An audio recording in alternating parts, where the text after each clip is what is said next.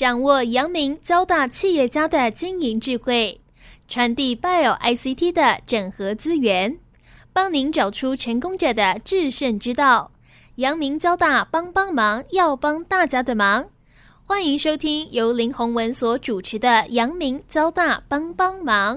各位听众朋友，大家好，欢迎收听华语电台《阳明交大帮帮忙》节目，我是主持人林宏文啊。我想最近大家常听到 AI 哈，人工智慧。那人工智慧呢，在语音这个领域哈，我想这个应用其实现在是非常多哈。我想 ChatGPT 哦带动的这种生成式的这个人工智慧的应用是相当的广泛了哦。那我们今天要为听众朋友介绍一家公司，叫长问科技哦。那长文科技呢，成立二零零九年哦，它是由几位跟交大相当有关的，不管是老师跟学生哈，他们一起组成的哦。那他们在语音 AI 领域里面哈，他们其实创了很多台湾的第一名哦。那虽然成立时间已经十几年了哈，长问科技呢，我觉得是目前在语音 AI 里面哈，应该是最值得注意的、最有潜力的企业了哦。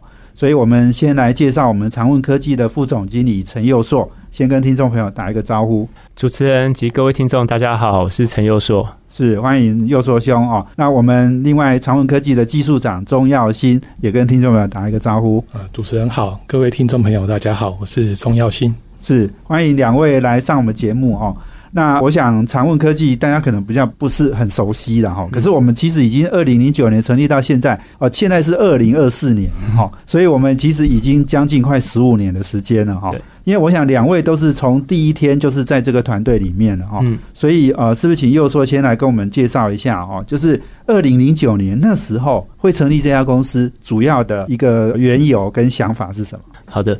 长问科技呢，其实在当初的成立的最主要缘由，是因为我们在整个团队在执行一个科专计划。那科专计划结束之后呢，会有一个 KPI 项目，就是你要把这样的技术要把它推广到商业上面去。那这个科专计划是经济部所推广的，所以呢，当时我们结案的过程就成立了长问科技这样的公司。那在当时呢，我们科专计划所执行的内容呢，其实是跟语音相关，就是网络。电话相关的一个研发，所以当初长问科技在创立的初期，基本上都是以网络电话为主。那我们提供了像是网络电话的一个平台，甚至是录音系统等等。那在当时，其实我们的客户其实像是台北市政府的民政体系的一个网络电话系统。那甚至我们有做到一些商业的，比如说像台积电的录音系统，或者是国泰人寿的录音系统。那这个就是我们在早期的时候在执行网络电话相关的一些服务。是是，对。诶，讲到网络电话，我会想到 Skype，哈，S K Y P E 啦，哈。诶，那个是我们最早期好像是网络电话。诶，我我那时候我曾经打过很多用它免费的这个电话服务啦，哈。所以你们你们那个时候。做的那个网络电话跟 Skype 的那个时间是差不多的吗？是差不多的。那其实，在我们在做网络电话这个技术开发之前，其实还有更早一代，我们有提供一个叫做 U and Me 的这样一个网络电话系统。那在当时呢，其实是创了一个创举，就是你可以透过电话，然后接了一个网络电话的盒子，你可以直播到全世界各地。而且只需要用五一二 K 的一个频宽就可以做到这件事情，所以在当时其实非常的 popular。那一直到后来 Skype 出来了，Skype 推出了一个免费的网络电话系统。那其实，在这样的网络电话，其实就已经会受到一些影响。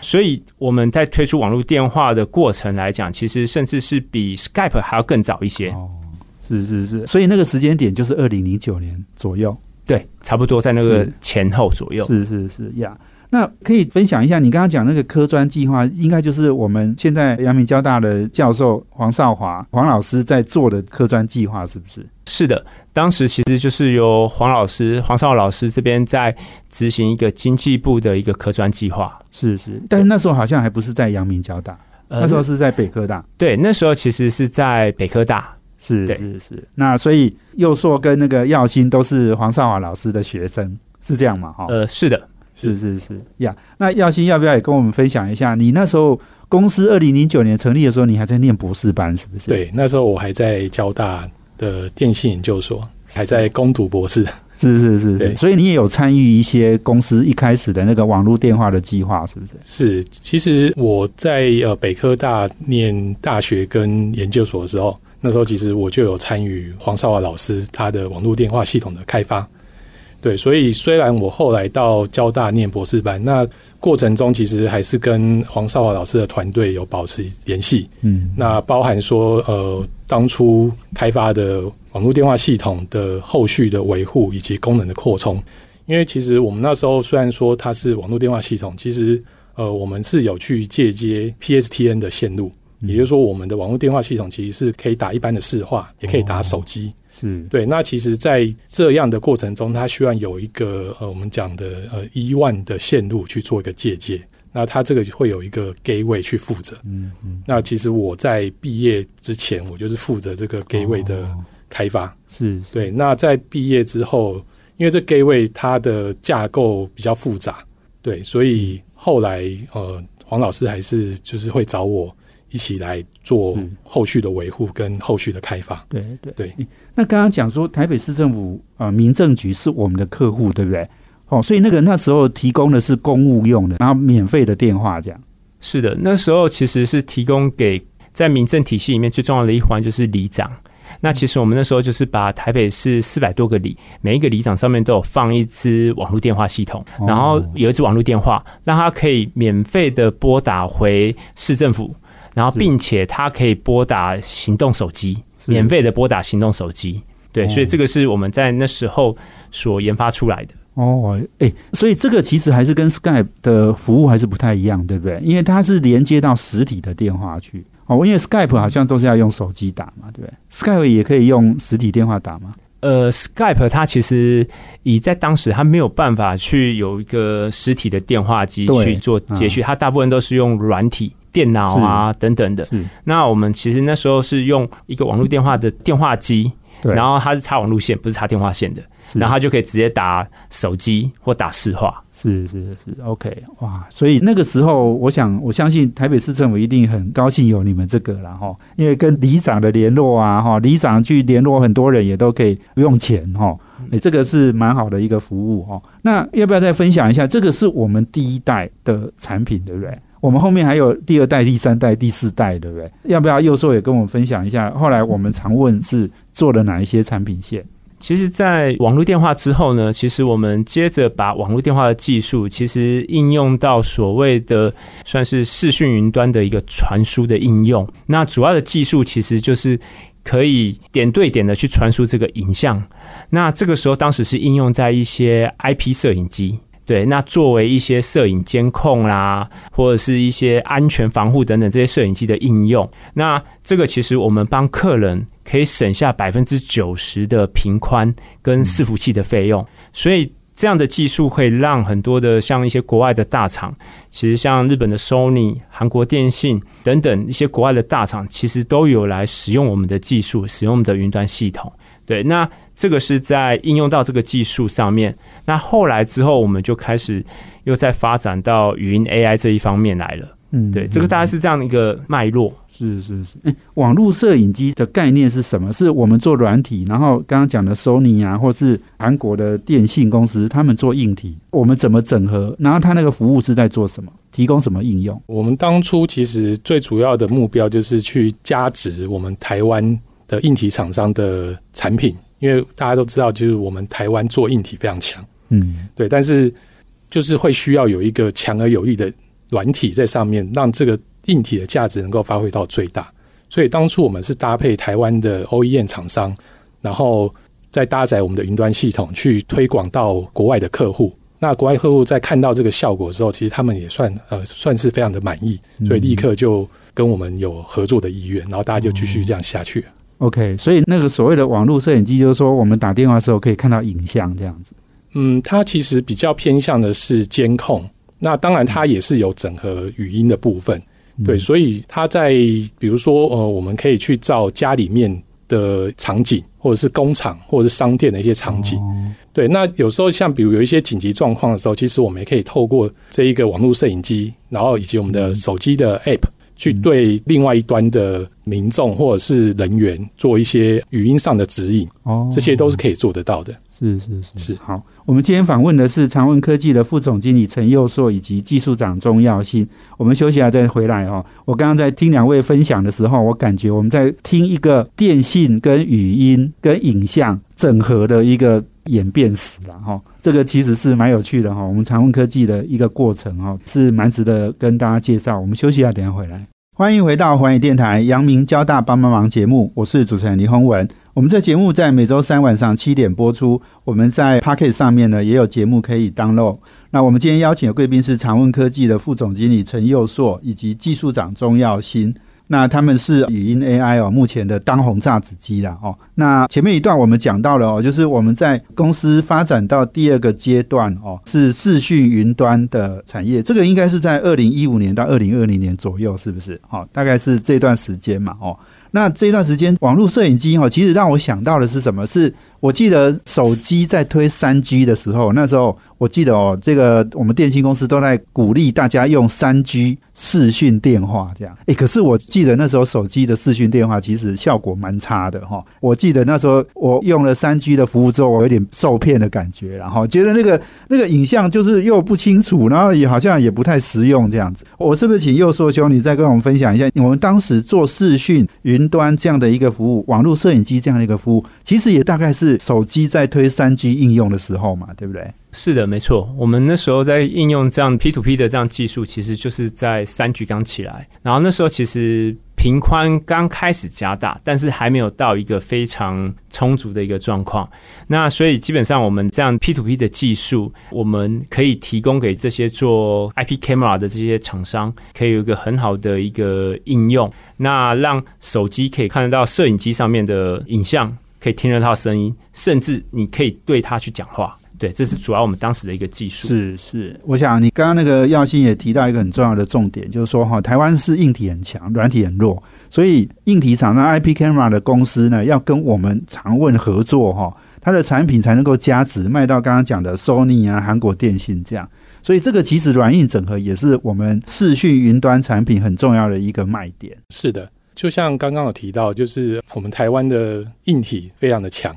那像比如，尤其像做我们讲的网络摄影机，其实，在我们接触这些硬体厂商之前，因为其实，在大陆也有做这样的一个产品，也做的很便宜。对，所以说变成台湾厂商在硬体就必须要不断的去销价竞争。嗯，对。但是后来再结合我们的这个 P to P 的云端技术之后，其实它整一个产品的定位就变得不一样了。嗯，对，它不单单就只是远端观看的一个工具。嗯，对，它可以透过就是云端，它可以衍生出很多不同的应用。其实刚没有提到的是，像我们也有除了 P to P 的技术之外，其实我们后来也有推所谓的云端录影。虽然这些技术可能在现在大家都觉得，哎，这个好像都很普遍。对，但但是其实在那个年代还没有这样的一个产品。嗯对，所以说当这些厂商，就是我们台湾的硬体厂商搭配到我们的云端技术的时候，它的硬体。变成是一个不单只是硬体，它是一个 total solution。嗯，对。那在这个 total solution，他在参加一些国外的展览，或者是他在去接洽客户的时候，就可以吸引到客户的目光，甚至它可以提升到客户。因为刚有提到说，我们的 P to P 技术，P to P 技术的话，它有一个很大的重点，就是我中间的影像传输、声音传输，它不需要透过第三方，它是直接我的手机，它就直接跟我们的网络摄影机去做对联。那这中间其实最大的一个挑战就是，我们的网络摄影机大部分使用都是所谓的虚拟 IP，对，也就是说它是在我们的家用的我们讲 NAT 或者是 router 后面，对，所以它是没有办法直接去做连线的。那我们的技术就是提供我们的手机，它可以直接去主动的去连到我们在家里面，或者是在办公室，或者是在某些地点，它的这个网络摄影机。那它中间因为是直接点对点传输，所以它没有透过第三方。那这个在安全上面，尤其像在欧美国家，他们对于这个议题，他们是蛮敏感的。嗯，那在日本其实也是对，所以当我们的客户听到这样的一个算是卖点的时候，他们就很有兴趣。是。对，那再加上其实 P to P 它带来另外好处就是它的传输的延迟变得更低。嗯，对，所以你看到影像，其实它是更及时的，所以它其实有非常多的好处。是是，对，所以你刚刚讲隐私安全性，这个是很重要的一块啦。哦，那你刚刚我们在讲到说那个三 G 的服务里面有视讯电话嘛，好像隐私上面也是会比较有问题，对不对？就是说那个时候呢，如果讲这个三 G 的视讯电话跟我们这个网络摄影机的那个安全性来讲，应该是有差别的，对不对？其实我们在传输的过程，我们走视讯的传输过程，其实我们通通都是做加密的，而且我们是点对点。等于是你的摄影机到你的手机之间，全部都是全程是加密，那只有你自己可以看得到影像。我们并没有透过中继这样的一个转换，所以在 security 上面来讲，其实有更贴近客户的需求。是是。呀，对，所以我想我们刚刚在讲的是视讯云端网络摄影机嘛，哈，这是我们长问科技，我们刚刚讲十五年的发展里面的第二个阶段的产品了，哦，那好像还有第三跟第四，第三很短，然后第四阶段就是已经走到我们现在语音 AI 的应用了，所以又说兄要不要再跟我们分享一下第三跟第四阶段？第三阶段，其实我们从视讯云端这边的应用做到，应该说算是做了一阵子之后，客户开始有一些进阶的要求，他们需要能够提供一些 AI 的判断、影像辨识的判断。所以，其实我们在这过程中，我们也做了一段，就是在影像的云端的一个监控。那主要就是我们可以协助客户把这些影像，我们帮客户去标记出。它这个影像里面的一些物件的特征，比如说它是人还是车子，还是说它是特定的车子、特定的颜色，甚至一些特殊的物件等等的。那这个是我们在中间所做的这一段。但是因为在这个影像辨识来讲，其实相对啊，开发者的很多，那相对竞争就多，所以呢，我们就开始转向转向到语音这一段。那语音的门槛相对比影像的部分更高。那再加上就是说，我们针对语料资料的收集上面来讲，也是一个门槛；针对影像也是一个门槛。所以呢，后来我们整个团队呢就开始慢慢往这样的语音 AI 方面去发展。是是，对。刚刚讲到这个语音 AI 是比较门槛比较高，而且做的人比较少，这是很关键的哈。就是刚刚讲那个影像的辨识哈，因为太多人在做了哈，所以那个竞争也很激烈了哈，价钱大概也杀得很低了哈。所以刚刚我们语音 AI 这件事情，其实又要回到我们最前面讲的，就是说我们这家公司是跟交大非常有关的哈，就是我们的师祖是我们陈信宏，之前当过交大的代理校长哈，然后另外黄少华老师跟廖元福老师哈，就是交大电信系毕业，也就是陈信宏老师的学生啦哈，然后你们算是第三代对不对？哦，你们两位都算是第三代嘛，哈，所以你们要叫陈锡宏陈老师要叫他师祖嘛，哈，对，师祖对没错，是是是是呀。所以刚刚讲语音 AI 这个竞争者比较少，而且就是说难度比较高，是因为你刚刚讲的，因为语料的收集、语料的分析，其实是一件比较困难的。剩一分钟，简单讲一下，我们下一段再继续来谈啊。其实语料收集其实就是一个很大的门槛，因为网络上你要收集到这些特定的语音，其实是有困难度的。那再来就是在语音的演算法上面来讲，其实相对来讲也比影像的演算法其实更困难一些。因为其实我们中文里面有很多的同音字，你要怎么去做一个判断，精准的抓出这个句意？所以语音辨识里面除了在声学以外，在语言学上面也是一个很大的挑战。所以有声音的部分。声学的部分也有语言的部分、文字的部分，那这个都是在语音 AI 发展上面，其实非常艰巨的一个挑战。是是呀，两个障碍了哈，所以这个让对手很少哈，那也奠定我们一个很重要的一个江湖地位了哈。所以，我们今天访问的是长问科技的副总经理陈佑硕以及技术长钟耀新。我们休息完了，等下再回来。欢迎回到华语电台阳明交大帮帮忙节目，我是主持人林宏文。我们今天邀请的贵宾是长问科技的副总经理陈佑硕及技术长钟耀新。那刚刚我们提到哦，这个长问科技二零零九年到现在哦，二零二四年大概十五年的时间哦。那我们二零二零年开始，应该是又发展了我们第四代的产品跟服务了哦。而且很重要的就是现在就是当红的这个语音 AI 哦。那我记得二零二零年也是一个非常重要的时间点，就是疫情来了哈。所以我们疫情指挥中心那时候，我记得我一开始看好像没有那个即时的字幕，可是后来有那个即时的，我们陈时中部长哈。那时候即使讲的那个话哦，都有字幕就打出来了，所以其实那个东西就是我们常问贡献的哈。我让又说来讲一下，我们怎么开始这个疫情指挥中心第一个客户的这种服务。其实，在疫情刚开始的这个阶段呢，我们还在发展整个语音 AI，才刚起步。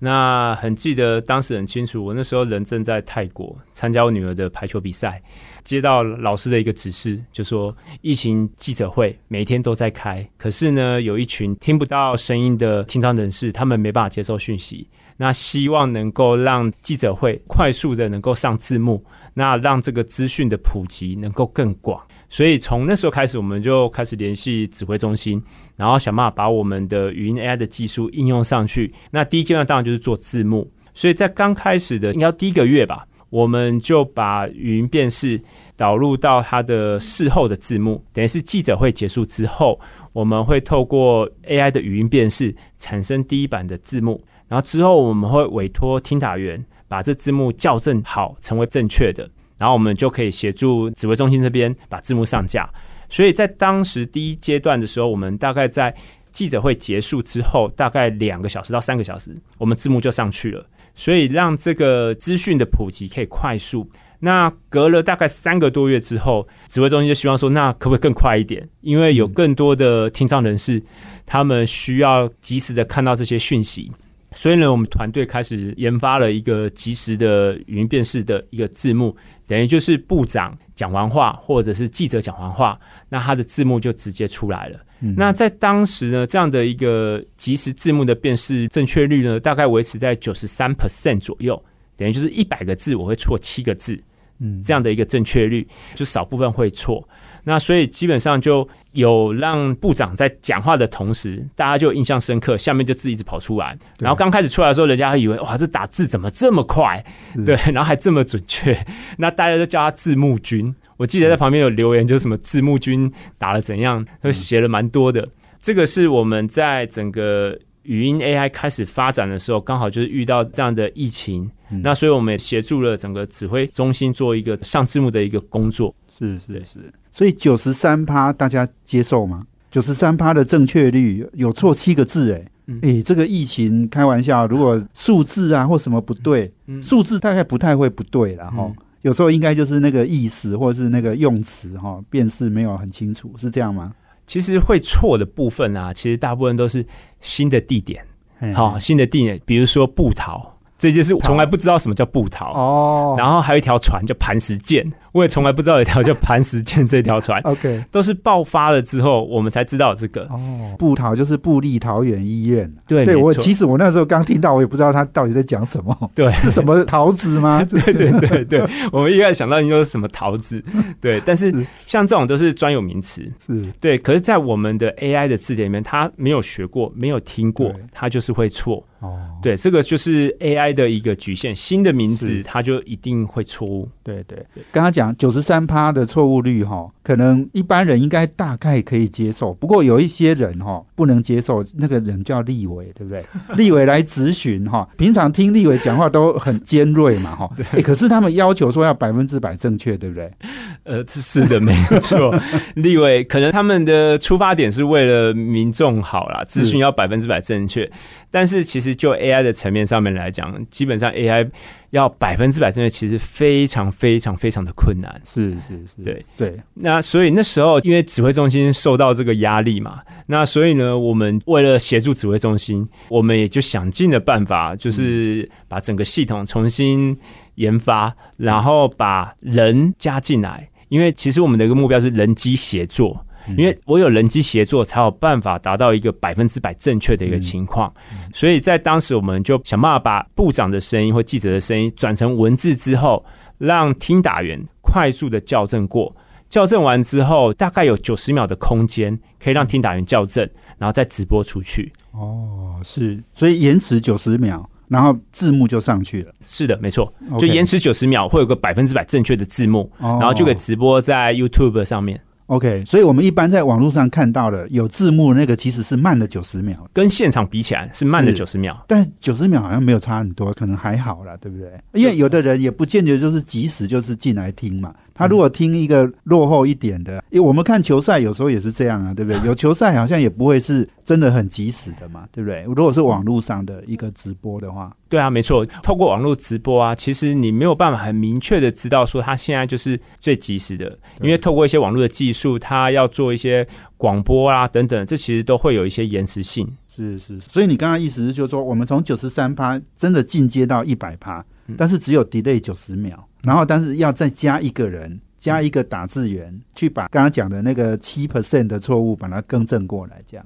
对啊，就是我们补充了一个听打员，然后这个听打员去修正这个七 percent 的一个错误率。那在直播出去的时候，就可以看到个百分之百。那另外来讲，就是说这个听打员会协助把这个句子断的比较容易阅读。是，对，因为听打原本他们的职业专门就是在帮忙做这个打字的，所以他们对断句、断字、断词来讲，他们更能够很精准的抓到人类的一个习惯。是是，那所以我们都做出来。那立委有嘉赏我们吗？一定没有，嘿，他们一定不会讲这种话。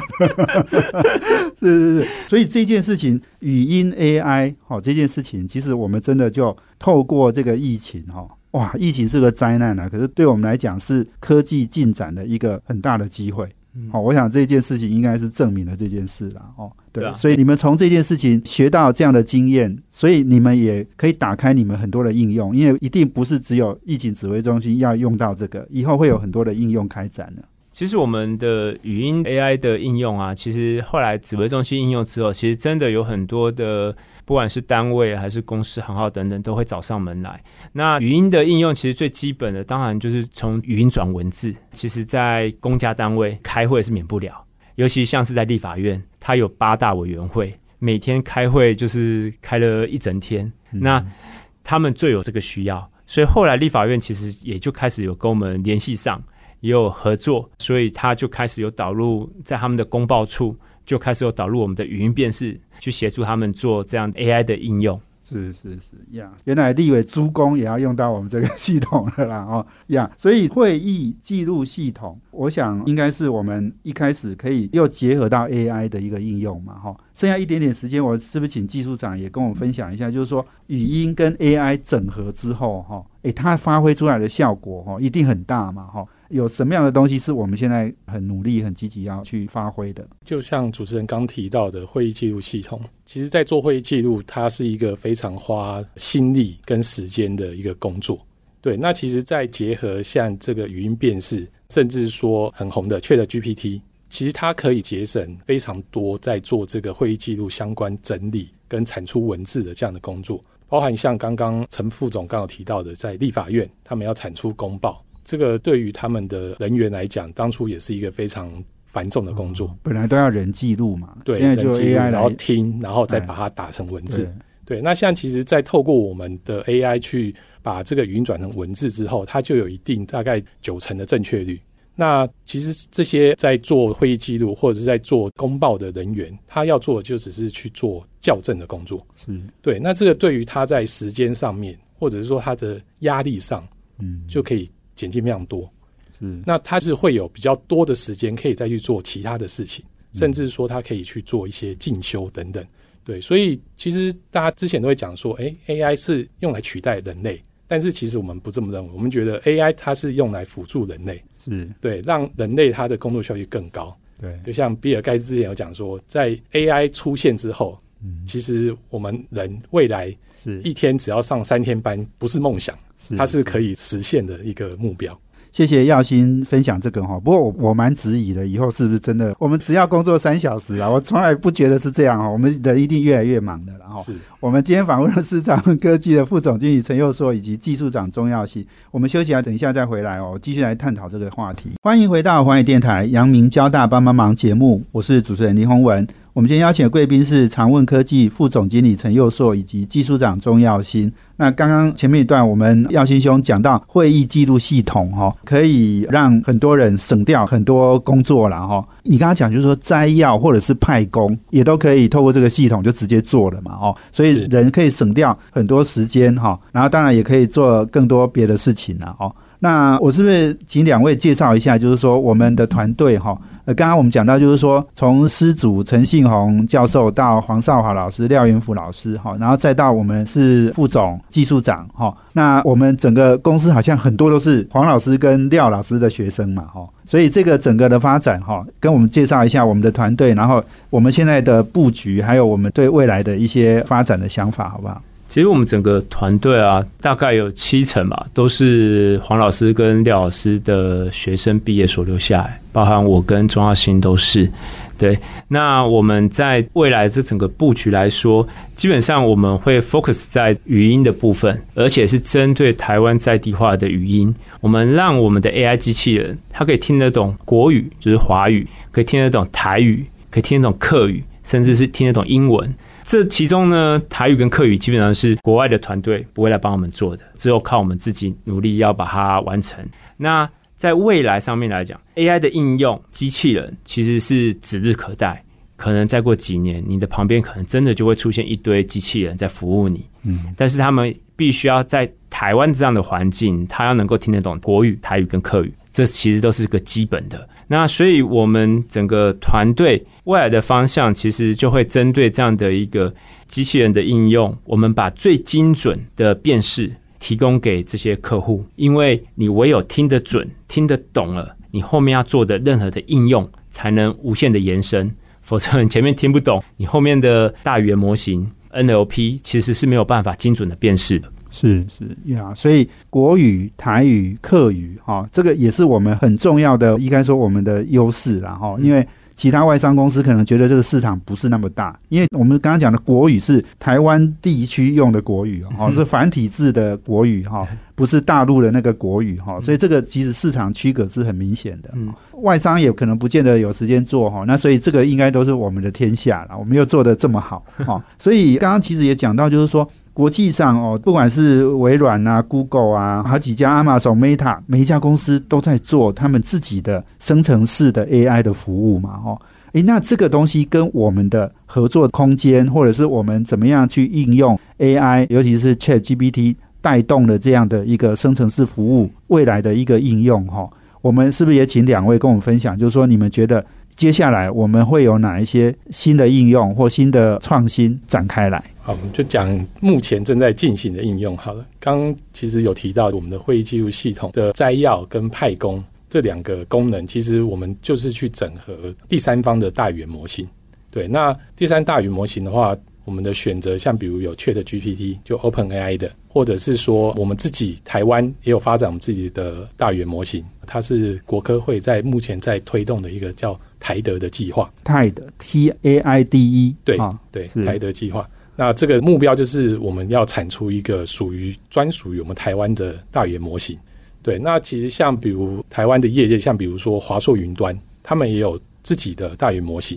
嗯对，占其他的云端大厂，像比如 Google，Google 它也有自己，像之前大概是这两周推出来的那个双子星 Gemini 这一个大语模型，也是它的影片的效果也是让人非常惊艳。嗯，对，那因为在大语模型，它已经有非常多国际大厂去做，而且它需要的是这种更多的资源，所以在我们常问科技的角度，我们是倾向于去跟第三方去做整合。像去实现我们所谓的会议记录的摘要，甚至说它可以去让大语模型帮我们去分析整个会议的内容，然后去找出在这个会议里面讨论某某某要做什么事情，在什么时候要完成。对，然后还会把这些记录抽取出来，变成是一个我们讲的派工的清单。对，那在搭配会议记录的整个内容，它其实就是一个非常完整的一个可以提供给参加会议的与会者的一个资讯。嗯嗯。对，那另外一个就是，其实在这阵子一直都有陆续有厂商跟我们洽谈，甚至我们也有做一些 demo，就是我们讲的缺霸。之前我们讲缺霸，其实它都是文字的，对。但是我们现在讲的缺霸，不管是用国语、台语或甚至客语，我直接去发问，那这个问题会透过我们的语音辨识的技术转成文字之后，它一样就是去结合第三方的大语言模型，去得到对应的答案。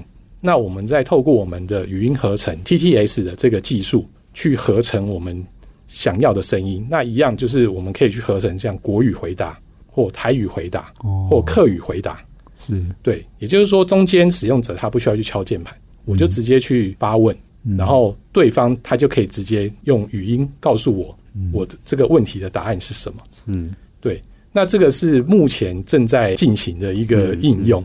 是，对，那这应用其实我们预见它会越来越广，而且它会触及到各个行业、各个领域里面。也就是说，之后像钢铁的里面，用语音去跟贾维斯对话，去指派一些工作或查询一些事情的这样的一个电影场景，它就不会是电影场景了，它会是一个嗯。真正可以发生，而且预见是在这几年，它就会是一个可以被大量被使用的应用。是。是。是，而且你这个对话机器人不像以前那种语音助理那种，那种是很呆板的，而且那个答案都很固定的啊，而且只能问什么天气啦，哈，问今天礼拜几啦这样子，哈，那个太简单了哈。但是我们这个对话机器人是真的很聪明的，而且真的是很厉害的哈，好像真的在跟真人对话。所以我另外也请教佑硕哈，因为我们常常在讲，就是说哈，哎，这个 AI 的时代哈，现在进展非常快嘛，哈，所以我们说要讲五年后、十年后，哎，会有什么新的发现或新的创新出来哈？哎，其实都太远了哈。其实现在几乎每个月都有新东西出来嘛，哈。这又说你工作压力应该蛮大的，你有很多新东西要去跟上，对不对？其实以往我们在研发软体产品的时候，其实大家一年会有一个世代，但是其实 AI 进展的速度其实真的是太快，大概每一个月就会有个新的产品出来。那其实我们随时都要去关注这样的一个进展。我们是在跟全世界一起在竞争，所以基本上我们会看整个全世界 AI 的一个发展，所以我们大概每一个月就要 watch 一下现在的一个进展的程度。那像我们之前我们还有做过一个展览，叫做蒋渭水展览。他就在现场有个蒋渭水的虚拟人偶，但是在现场你可以用国语、台语、英语去问蒋渭水问题，然后蒋渭水呢，他就会全部用台语来回答你。对那这种因为他是讲台语的，对，蒋渭水是讲台语的是，他是讲台语跟日语，但是我们那时候策展团队是设定他就讲台语，哦，所以就是现场你就国台英去问他，然后他就用台语回答你。是，哎，用英文问他还是用台语回答？哦？对，他因为中间经过 Chat GPT，是中间的这个大脑部分其实是整合的 Chat GPT，所以呢，前面的辨识跟后面的合成，就透过我们整个团队的语音辨识、语音合成的技术，去达到这种在地化的语言的回应。是是，对你这个讲的很有趣哦，就是说在语音的辨识是透过我们的系统去辨识，而确定了是他在讲什么话，然后再告诉 Chat GPT。那 Chat GPT 再用他的大脑去告诉你他要怎么回答，对不对？那他怎么回答，又要透过我们去用台语去输出嘛，对不对？是这样的流程，对不对？对啊，就其实，在整个对话的机器人的应用里面，包含前面的语音辨识，先把声音转成文字，然后接着再把文字经过 GPT 找出这个答案。是那有文字答案之后呢，再透过我们的语音合成的引擎，把它合成出，看你是要合成台语还是客语还是英语。对是是是，OK，所以变成刚刚讲的哦，就是国际大厂不见得做我们国语、台语、客语的这个辨识，但是它还是跟我们整个服务里面，它是占了其中的一部分，大脑的部分。好、所以这个我想，其实长问科技哈、创立十五年来哈、我想的确做了很多的事啊。那我们是把那个最后应该说 last mile 把它整合好哈、嗯让台湾的民众哈、可以得到更多哈、在语音 AI 上面的一个服务啦哈、所以我们今天非常谢谢两位接受我们访问，谢谢。谢谢主任，谢谢各位听众。谢谢两位跟我们大家的参与哦。那我们今天也非常谢谢我们听众朋友的收听。我们阳明交大帮帮忙，要帮大家的忙。我们下周见，谢谢，拜拜。